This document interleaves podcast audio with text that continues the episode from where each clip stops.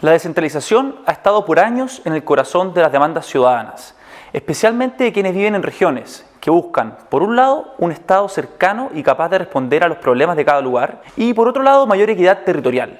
Pero, ¿qué es lo que la Convención aprobó en los casi 100 artículos que regulan la forma de Estado?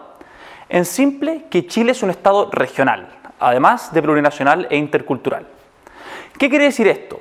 Que Chile ya no será, como desde los inicios de la historia republicana, un Estado unitario, sino que un Estado regional compuesto por entidades territoriales autónomas con amplia autonomía política, administrativa y financiera.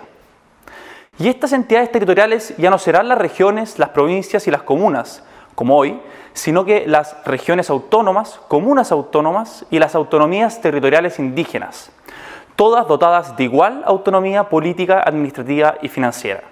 ¿Qué consecuencias traería un cambio de esta naturaleza?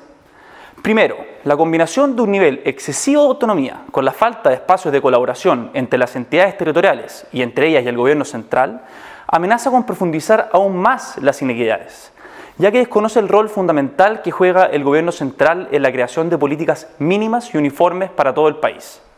Segundo, la ambigüedad y extensión de los listados de competencia harán que sean comunes los conflictos entre las distintas entidades territoriales, sobre todo considerando que se les entregan muchas competencias, pero no los mismos recursos.